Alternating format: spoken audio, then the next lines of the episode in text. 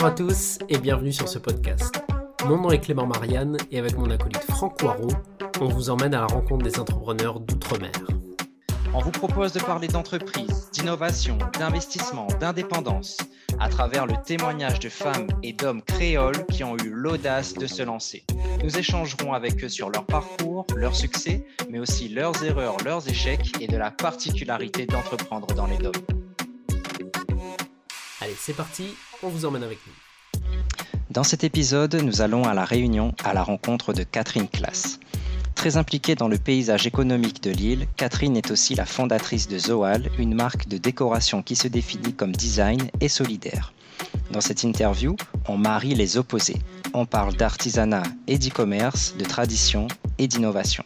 Catherine nous fait entrer dans les coulisses de son business et nous parle sans langue de bois de la particularité et des difficultés de lancer un site e-commerce à La Réunion. Allez, on s'installe dans son rocking chair traditionnel et on accueille Catherine. La solution du e-commerce, en fait, je pense que euh, bon, quand tu viens effectivement de Paris et que tu arrives à La Réunion, euh, forcément, tu y as déjà pensé. Moi, j'ai déjà pensé à ça.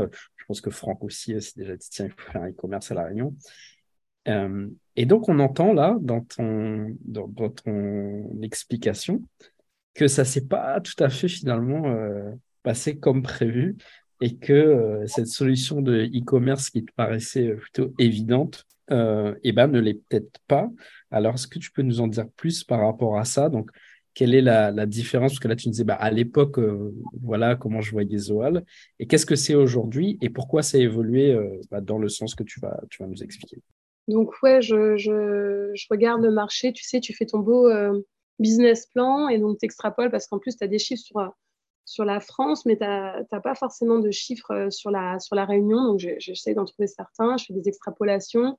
Il faut quand même se rendre compte qu'à ce moment-là, euh, les ventes en ligne en, en 2021, ça, tu vois, juste dans le domaine de la déco, de, donc art de la table, linge de maison, euh, petit mobilier, etc., ça représentait 1,3 milliard euh, tu vois, de chiffre d'affaires uniquement en ligne, tu vois, selon la FEVAD. Donc, tu vois, je fais une extrapolation, tout ça, je me dis, bon, OK, il y a un marché, il y a de quoi faire.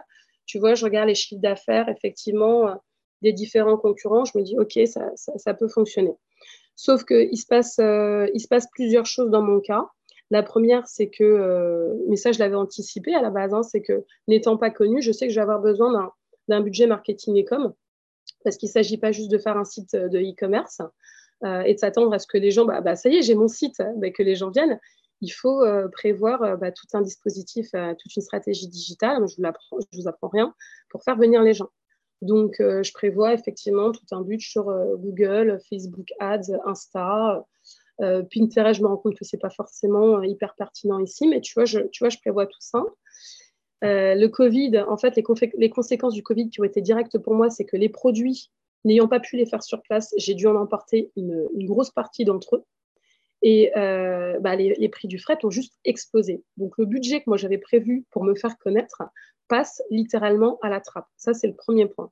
Le deuxième point qui passe à la trappe, c'est que quand tu as un site de e-commerce, je réalise qu'en fait, ton site de e-commerce, il n'est pas disponible 100% du temps. C'est-à-dire que tu as beaucoup de fois où euh, tu as un client qui arrive sur ton site et pour une raison X ou Y, parce qu'il ne passe pas par tel explorateur, il a la version euh, IE de je ne sais quelle, euh, je ne sais quelle version de IE, etc. Et bah, ton site, si tu n'as pas de maintenance informatique, ton site n'est pas toujours accessible. Et en fait, je vois des paniers, tu vois, je, je regarde et à des moments, j'ai une trentaine de paniers abandonnés parce que le tunnel, si tu veux, de, conversion n'est pas optimal parce que sur telle ou telle page, il y, a des bugs et j'avais plus de budget sur la maintenance informatique. Donc tout ça combiné m'amène très rapidement à première année où je suis super contente parce que je commence à vendre parce que les produits euh, que j'ai fait venir euh, arrivent avec littéralement quatre mois de retard. Donc, je commence mon année, euh, non pas janvier comme je l'avais prévu dans mon beau business plan, mais en avril.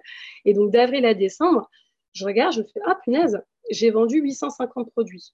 Euh, petite parenthèse, je ne savais pas conduire à l'époque et je devais m'occuper de ces livraisons-là. Donc, au début, j'étais en conduite supervisée. Voilà, je referme la parenthèse. J'ai eu mon permis entre-temps, mais euh, voilà, pour que vous vous rendiez compte.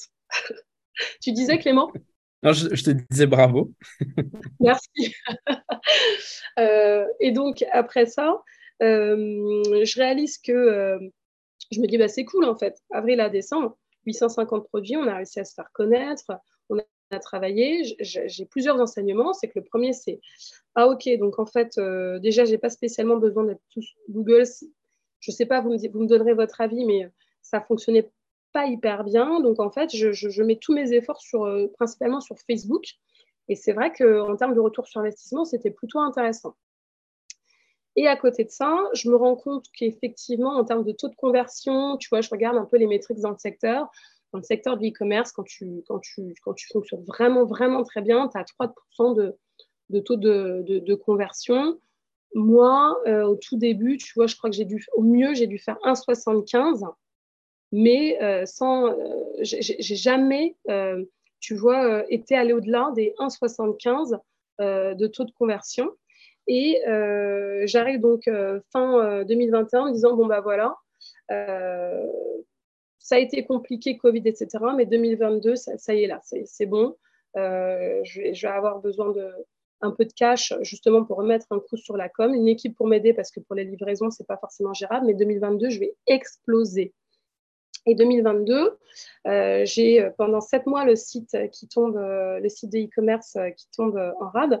Mais à côté de ça, euh, je réalise aussi en fait qu'en fait le e-commerce ne fonctionne pas aussi bien que ça à la Réunion. Tu vois, j'échange euh, avec Ravat qui a développé notamment sa marketplace, euh, sa marketplace pays. je, me, renseigne sur d'autres effectivement personnes qui ont lancé leur marketplace, la localerie, tout ça, etc. Et en fait, c'est des, tu vois, ça ne fonctionne pas.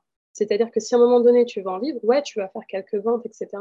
Mais de croire que tu vas pouvoir rester sur du 100% en ligne, c'est juste pas possible. Et donc là, je, tu vois, je me dis, bon, bah, c'est simple. C'est soit en fait, euh, j'arrête, parce que euh, parce qu'entre-temps, bah, toi, tu as tout, ton épuisement physique, hein. c'est-à-dire que tu as ton épuisement mental, ton épuisement physique, et tu te dis, bon, bah, est-ce que j'ai encore du jus, est-ce que j'ai encore de l'énergie pour aller, euh, tu vois, sur cette deuxième étape qui, bon, bah, est celle dont on a commencé à parler tout à l'heure? Ou est-ce que, bon, bah voilà, euh, j'ai testé le truc, ça fonctionne pas, etc. Et en fait, voilà, c'est pour ça que je suis arrivée très rapidement, enfin très rapidement, en fait, pas si rapidement que ça, à me dire, bah, il faut que je développe le volet réseau de distribution, que j'aille sur du B2B. Pour vous donner un exemple, un panier moyen, moi, sur le site, euh, il y en a autour de 65-70 euros au niveau du particulier. Quand tu fais en wholesale, alors pour ceux qui ne connaissent pas, quand tu es dans des réseaux de distribution, tu as différents modes. Tu as le mode retail ou tu as le mode wholesale, en gros. Hein. Donc, le wholesale, c'est en fait le distributeur qui va t'acheter ton stock. Donc, tu, gères, enfin, voilà, tu, tu, travailles tu travailles plutôt bien tes marges et puis après, tu, tu, vends au distributeur qui, lui, euh, en fait, possède ton stock. Ou alors, tu es en mode retail et à ce moment-là, et, et bah, tu, euh, tu achètes du mètre carré, tu es toujours en possession euh, de tes produits, tes produits t'appartiennent toujours, mais tu achètes du mètre carré. Et moi, clairement, 2022 euh, ayant été catastrophique, ben, je me dis, bon, ben, voilà, je vais faire ça en mode wholesale, achat de stock. Je tente le tout pour le tout. Et c'est là que voilà, j'échange avec notamment le groupe Ravat en me disant, bah ouais, je, vais partir sur du réseau de distribution et en achat de stock. Et donc voilà. Et donc là où tu es sur des, paniers moyens entre 65 et 70 euros, et bah, tu es sur des tickets à 10K quand tu passes en B2B. Et puis en parallèle de ça, euh, je commence à avoir euh, tu vois, des commandes de métropole. déjà euh, sorties de nulle part, parce que je me dis, c'est dingue, parce que moi, toutes mes communications étaient quand même 100% réunion en Facebook, vu que tu peux faire de la géologue. Donc, j'étais sur la réunion, mais j'ai des gens qui passent commande de métropole. Et vient la question des, frais de livraison. Et à ce moment-là, c'est juste, tu vois, c'était fin de l'année dernière, notamment pour, pour Noël que ce soit euh, DHL, La Poste, Colissimo, tout ce que tu veux, les frais, en fait, euh, les frais de transport sont, enfin, éclatent le prix, euh, tu vois, pour, le, pour le particulier. Et je me dis, donc, mmh. c'est pas tenable. C'est juste pas tenable. Le développement du e-commerce dans ce volet-là, ça n'a pas de sens. C'est énormément de temps déjà, toi, pour préparer cette commande unique que tu vas envoyer. Et puis, espérer que derrière, de l'autre côté, le client va se dire, bah ouais, potentiellement, euh, les frais de transport représentent, euh, tu vois, 50% de ma commande, c'est juste, enfin, tu vois, c'est juste, euh, déjà, je n'ose même pas le dire, et puis c'est juste impensable de se dire que tu as des gens qui vont aller là-dessus. Donc très rapidement, j'arrive sur la deuxième étape de me dire, bah, écoute, ma chérie, le réseau de distribution ici, pourquoi est-ce que tu ne ferais pas la même chose mais en métropole? Et, et, dans ma réflexion, arrive ce volet où je me dis, bah, il y a un truc à faire côté digital. Parce qu'effectivement, l'idée, c'est pas de devenir un business physique. L'idée, c'est pas d'acheter des boutiques, de, tu vois, de, louer des boutiques, d'avoir des vendeurs, etc. Donc, je n'ai pas envie de trahir euh, l'idée première, parce que je crois qu'effectivement, il faut que le, ici, il y, ait des, choses mises en place euh, pour nous permettre de développer le e-commerce. Euh, mais je me dis, bon, bah voilà, en attendant de partir sur ce côté digital où tu peux ramener en fait, une fois que tu es en magasin, les gens sur ton site, et c'est ce qu'on fait d'ailleurs hein, de façon assez simple, des QR codes, euh, demain, tu peux imaginer des tablettes, etc. Là, j'ai des clients, qui ont, commandé parce qu'ils m'ont vu en magasin, mais qui ont commandé sur le site. Donc, euh, l'un fonctionne plutôt pas mal avec l'autre. Euh, et bah, de développer ces réseaux de distribution aussi en métropole. Et là, bah, effectivement, réfléchir plutôt sur un positionnement haut de gamme et non plus moyenne gamme comme ça l'est ici, pour notamment négocier des marges qui vont pouvoir aussi mieux amortir, tu vois, les, frais de transport. C'était le podcast des entrepreneurs d'outre-mer. Et on espère sincèrement que ça vous a plu et inspiré. Si c'est le cas, vous pouvez nous le faire savoir en mettant un like et en nous le disant dans les commentaires. Et bien sûr, pensez à vous abonner pour ne pas rater la sortie du prochain podcast.